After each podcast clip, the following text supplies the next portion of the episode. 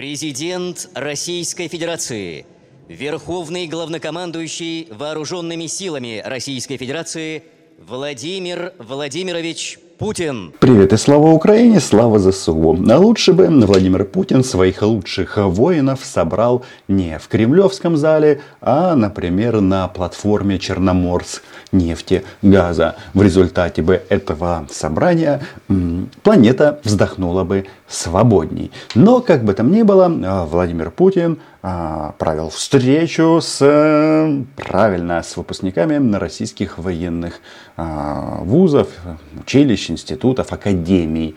И благословил этих своих витязей на войну.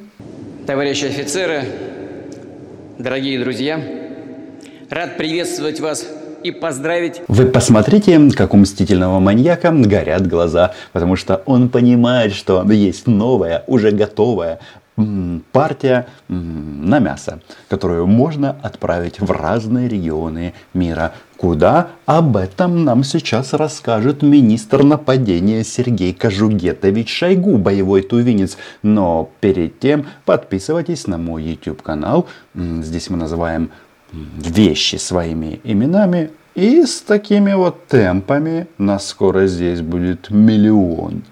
И Путин будет нам завидовать. Падла. Сегодня наши военнослужащие самоотверженно, зачастую ценой собственной жизни, отстаивают национальные интересы как на своей территории, так и за ее пределами. Будь готов, российский офицер отправиться на мясо ценой собственной жизни за пределами российского государства. Все все знают. Они участвуют в специальной военной операции по освобождению республик Донбасса. Сражаются с международным терроризмом в Сирийской Арабской Республике. Выполняют миротворческую миссию в Нагорном Карабахе и Приднестровье. Являются гарантом мира в Абхазии и Южной Осетии. Среди присутствующих здесь офицеров есть те, кто получил боевой опыт.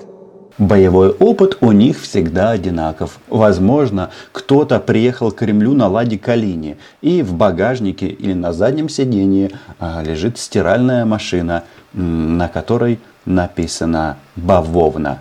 То есть она была украдена российскими мародерами в украинском доме.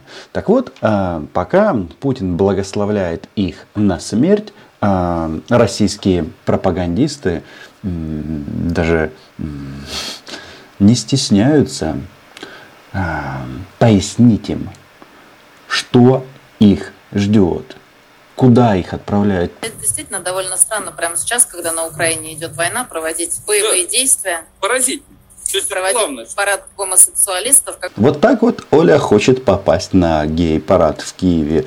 Настолько сильно это желание, что она назвала войну войной. Что же у них там творится? Гляди, гляди. Но вот я так понимаю, вот эта вот а, тема ЛГБТ, это является во многом маркером для всех людей, для всех людей, а вот для Скобеева в частности, это как этот, как а, эликсир правды. Война называется войной. Так что же там этот э, мстительный маньяк? Среди приоритетных направлений оснащение войск новыми системами вооружения, которые будут определять боеспособность армии и флота в ближайшие годы и десятилетия вперед. Помимо уже, уже испытанного на поле боя нового оружия, войска начали поступать не имеющие аналогов в мире комплексы Сказки на тему аналогов нет, можно слушать и слушать. В теории это должно возбуждать таких, как Оля, ну и других а, российских граждан с нацистскими взглядами. Но на практике все немножечко не так. Укреплять, расширять, а, не имеет аналогов это, то да сё. А когда а, вот эти вот молодые мужчины и женщины отправятся на войну, все будет выглядеть но будет выглядеть так, как говорит и показывает Оля. Оля Скобеева. Смотрим, как украинских боевиков денацифицируют при помощи орудий БМП-2, противотанковых комплексов и стрелкового оружия. Конечно же, БМП-2 и переносные противотанковые ракеты, как и стрелковое оружие, то есть автомат Калашникова, они не имеют аналогов. Все, как и обещал и рассказывал нацист Путин. Однако, если мы поговорим на тему аналоги есть или нету нашей, э, нашей артиллерийской компании э, сегодня посчастыло. Посчастыло, да. Потому что э, на вооружение украинской армии стали наконец-то Панцерхаубиц 2000, которые переданы немецким правительством. Артиллерия была, есть и остается богом войны. Она должна быть в приоритете любых программ военного строительства. Это, кстати, э, событие зафиксировала и Оля.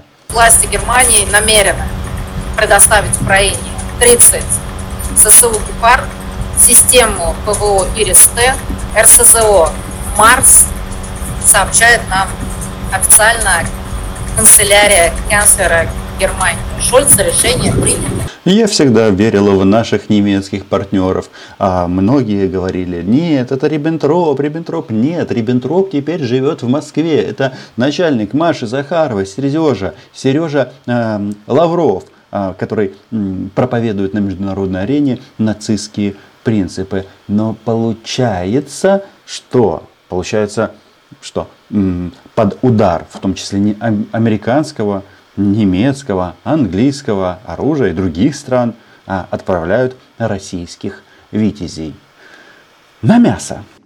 Сегодняшние офицеры и солдаты России – наследники поколения победителей, внуки и правнуки героев Великой Отечественной самоотверженно сражаются за Родину, за наш народ – за родину, за ваш, блин, народ на территории других государств. Вообще, это то, что мы сейчас видим, это называется пропагандистская накачка, чтобы эти молодые парни знали, за что они умирают. Хотя, с другой стороны, этим занимались там несколько лет в этих военных училищах. Ведут борьбу с международными террористами в Сирии, защищают Донбасс от неонацистов – отстаивают мир и безопасность для нашего народа, право России на суверенное развитие. Хочется задаться одним простым вопросом. Почему суверенное развитие для России – это исключительно смерть и убийство? Какие-то вы странные, ведете себя как мстительные маньяки. Возможно, потому что вы и являетесь мстительными маньяками. Что он там про националистов, нацистов нам тут рассказывает, этот э, мстительный маньяк Владимир Путин? Да, нацисты российские объявили войну с нацизмом. А, чтобы победить в этой войне, а, россиянам лучше всего застрелиться. Мы гордимся, что в ходе специальной военной операции наши бойцы действуют мужественно, профессионально, как настоящие герои. Российские воины разных национальностей сражаются плечом к плечу.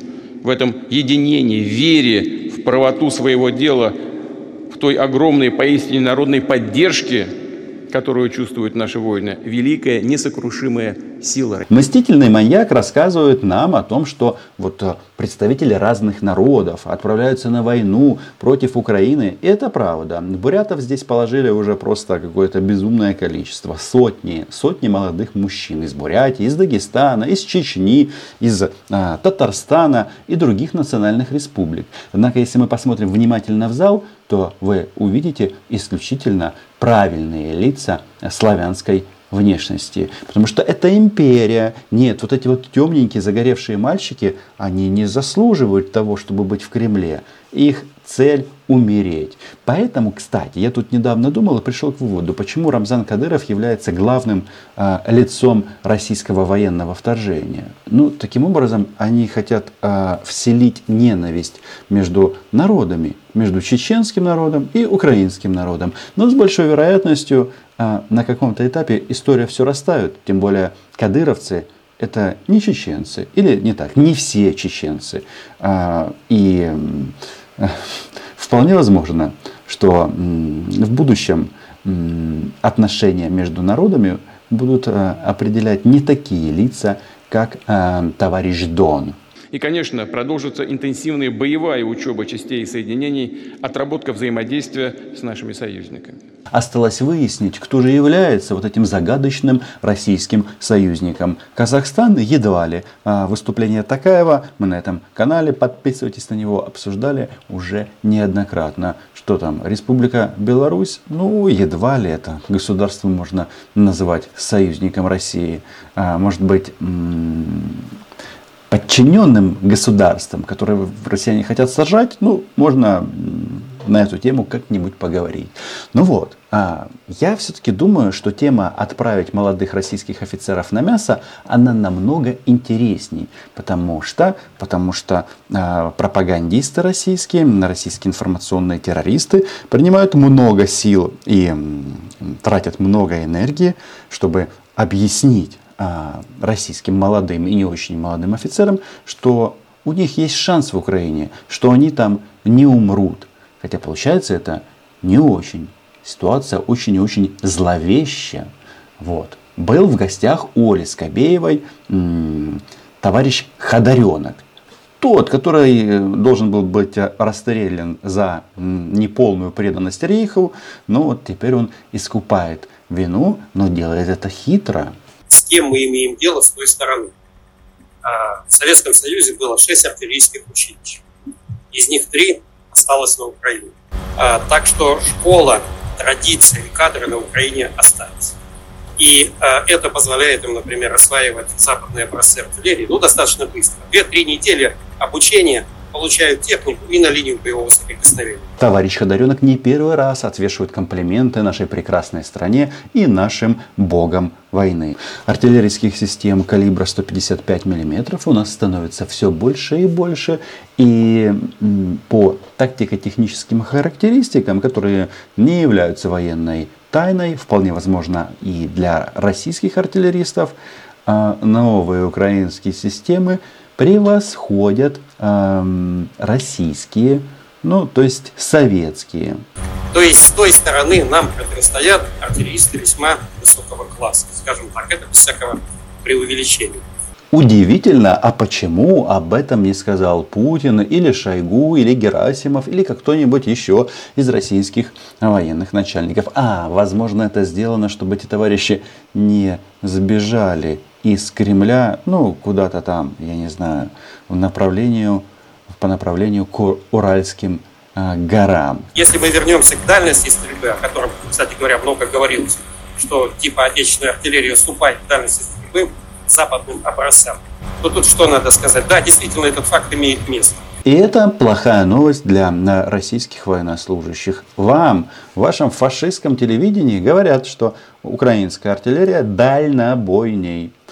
А, нет, конечно, такие опытные пропагандисты, как Ходоренок, они э, пилюлю перед смертью россиян обязательно подсластят. В соответствии с баллистическим меморандумом НАТО, у них э, обычным снарядом дальность 30 километров, активно-реактивным 40 километров.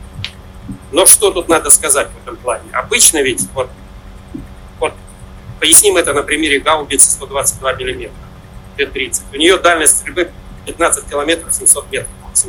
Так, ну, зрители из России уже осознали, что Украина это Запад, Украина а, переходит на натовские калибры, и, соответственно, наши украинские снаряды будут лететь на 30-40 километров, как сказал Ходоренок. А дальность стрельбы российских советских систем, сколько там, 17, да, вроде как, максимальная.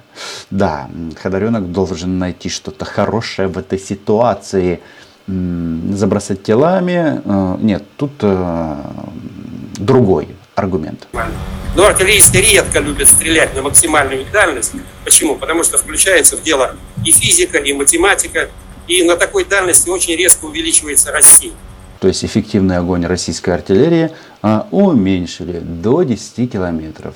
И как же тогда а, будут а, витязи российские воевать, если украинская артиллерия, а такой артиллерии у нас становится все больше и больше, и Панцер Хаубиц 2000 это не последняя натовская единица, ну и не первая. У нас там есть М109 Палладин, Цезари французские, что там на, на подходе Зюзанны, арчеры шведские. Короче, будет а, всего а, в необходимом количестве. То есть обычные артиллеристы стреляют в пределах двух третей максимальной дальности.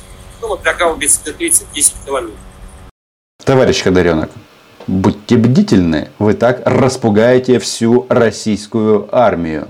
Если, например, мы будем рассматривать натовские образцы, то когда они ведут огонь, к примеру, там на 30-40 километров, есть даже на 50 активно-реактивными снарядами. То есть даже с корректировкой беспилотных летательных аппаратов вот вести результативный огонь по точечным объектам на таких дальностях просто невозможно. Невозможно, если у тебя руки кривые и ты не знаешь законов физики, а, химии, ну и математических формул.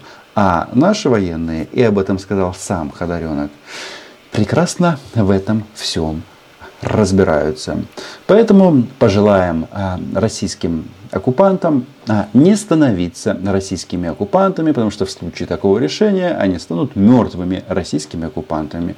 А если россияне останутся на своей территории, то шансы на выживание э, в принципе есть. Хотя тут многое будет зависеть от Рамзана Ахматовича Кадырова, товарища Дона, который главный а, в России. А, он у них не первый, но и не второй человек в российском государстве. Подписывайтесь на мой YouTube канал, ставьте лайки, репосты, Patreon. Смерть российским оккупантам Украина была, є і буде. Чао!